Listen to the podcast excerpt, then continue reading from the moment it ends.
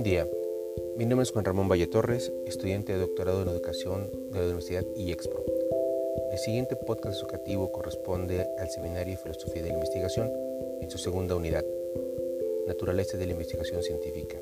Este está basado en el trabajo publicado de Álvaro Armijo Torres con el título Filosofía de las Ciencias Sociales, Desarrollo, Enfoques y Compromisos Ontológicos, publicado originalmente en la revista colombiana de Filosofía de la Ciencia en el 2021. El objetivo de este podcast es conectar la filosofía de la ciencia, la filosofía de las ciencias sociales y los nuevos enfoques en investigación. Acompáñame para identificar las diferencias entre ellos, los puntos que tienen como conjunción y cómo se decide sobre la mejor postura para aplicarla a nuestra realidad social. El presente podcast está dividido en tres partes. Primero tomaremos como punto de vista el enfoque positivista y postpositivista de la filosofía de las ciencias. En el segundo bloque Hablaremos del naturalismo, pluralismo y pragmatismo derivados de la postura postpositivista. Y en último, el papel del realismo científico en la, filosofía de las ciencias sociales. Acompáñenme. Daremos inicio. A manera de preámbulo, diremos que el mundo en que entendemos la realidad es un área en disputa entre la filosofía y las ciencias sociales, diferenciados únicamente en el método, práctica y compromiso en que se investiga esta. Esta área tuvo un gran avance en el siglo pasado, en el siglo XX, llegando a concebir la filosofía de las ciencias sociales como una disciplina para acceder a nuevas formas que nos daban puertas de entrada a la realidad social y contrastarlo con evidencia de las ciencias sociales. Aparentemente, las ciencias sociales habían sido relegadas al segundo plano por parte de los filósofos de la ciencia, según el enfoque positivista, bajo tres premisas. El primero, en el cual el positivismo lógico centraba a las ciencias sociales solamente en la investigación empírica. Después, el empirismo lógico, considerando las ciencias sociales demasiado jóvenes para seguir un método adecuado de la ciencia. Y por último, el historicismo postcun, en el cual las ciencias sociales poseen su propio método y explicaciones a las ciencias naturales. Aquí teníamos basados en que se encontraba la ausencia de las leyes explicativas como primer punto y en segundo punto los hechos sociales estaban sujetos a múltiples interpretaciones y significados. Y el tercero y último, los fenómenos sociales son demasiado complejos como para estar sujetos al análisis causal. Resultado de esto fue una desconexión entre el trabajo realizado por los filósofos de la ciencia y el desarrollado por los científicos sociales.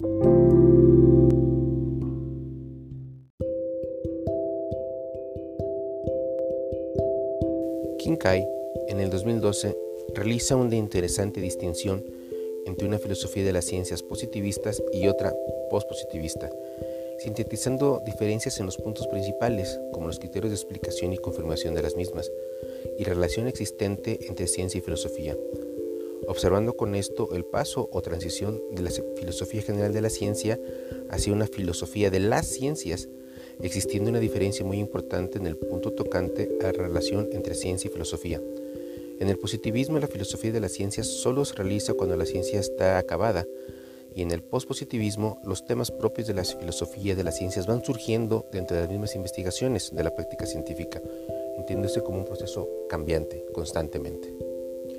Dicho de otro modo, el positivismo se centra únicamente en los fundamentos del conocimiento científico y el pospositivismo intenta reflejar el desarrollo de las subdisciplinas más especialidades dentro de la filosofía de las ciencias.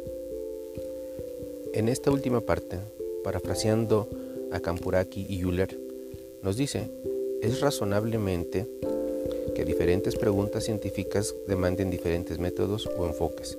Dicho de otra forma, el pospositivismo es la reinterpretación de los temas ya planteados por el positivismo. A nivel práctico, el desarrollo de la filosofía de las ciencias permite que temas fuera del enfoque positivista sean abordados mediante posturas diferentes o marcos interpretativos del pospositivismo, resaltando tres marcos. En primer lugar, el naturalismo, que establece una continuidad entre filosofía y ciencia, al buscar ambos fines similares y bajo los mismos métodos, a saber, el naturalismo ontológico el naturalismo metodológico. Nuevamente, Kincaid pero en el año de 1996 nos da dos premisas. La primera, no existe un carácter especial de la realidad social que haga imposible su estudio científico. Y la segunda, que no existe un carácter especial de la filosofía que lo haga independiente de la ciencia.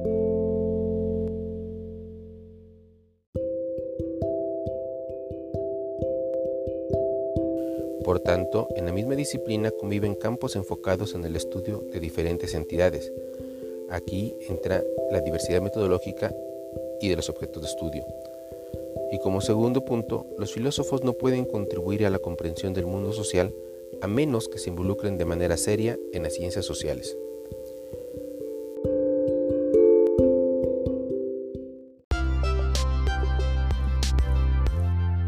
Siguiendo la evolución de esto en forma natural, tenemos el pragmatismo y el pluralismo como dos posturas que han contribuido al avance actual de la filosofía de las ciencias sociales. Por un lado, el pragmatismo sostiene que no es posible filosofar abstrayéndose del mundo, y el pluralismo reconoce la diversidad de elementos que forman parte de la realidad y de la investigación científica. Ambas posturas defienden una interpretación alternativa de la idea de las ciencias bajo tres elementos, Dentro de las ciencias convive una variedad de objetivos y que el éxito de uno suponga dejar de lado algunos otros. Al investigar un mismo fenómeno, se dan explicaciones diferentes bajo métodos no necesariamente compatibles. Y el tercero, que existe una tal variedad de disciplinas que hace imposible hablar de ciencia en un solo sentido general. En síntesis, ambas posturas hacen una invitación a investigar la práctica de las ciencias sociales respetando el contexto y los fines con que se elaboran los cuerpos específicos de investigación, pero con un instrumento diseñado exclusivamente para su evaluación e interpretación.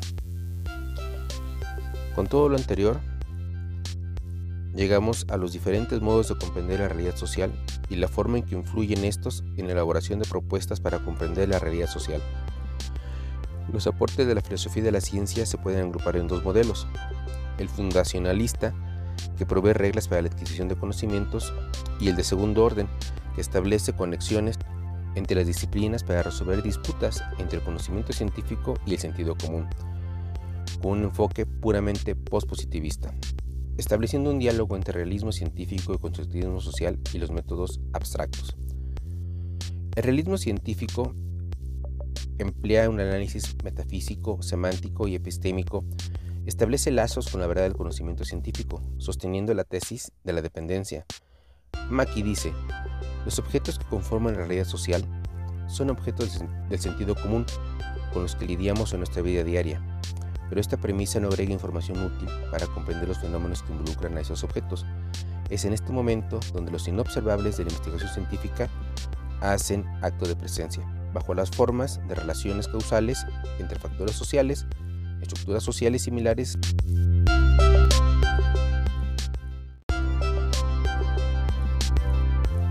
y sin límites claros, pero con la capacidad de acción y las relaciones sociales bajo el concepto de redes sociales o conceptos que involucran una construcción social.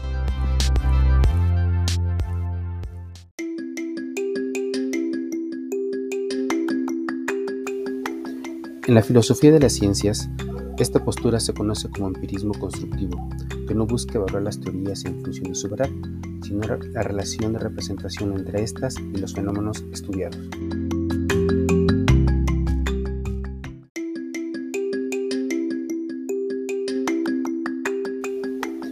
En la filosofía de las ciencias, esta postura se conoce como empirismo constructivo, que no busca evaluar las teorías en función de su verdad, sino la relación de representación entre estas y los fenómenos estudiados.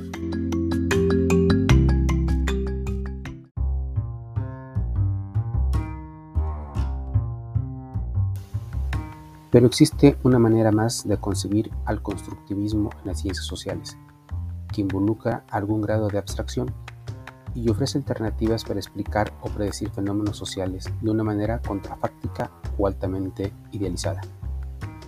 Finalizaré citando a Mills. El reducir la investigación social a un solo tipo de enfoque constituye un tipo de inhibición metodológica. No hay que enfrentar posturas, hay que rescatar su diversidad, establecer puentes teóricos o conceptuales que permitan lograr una mejor comprensión de la realidad social.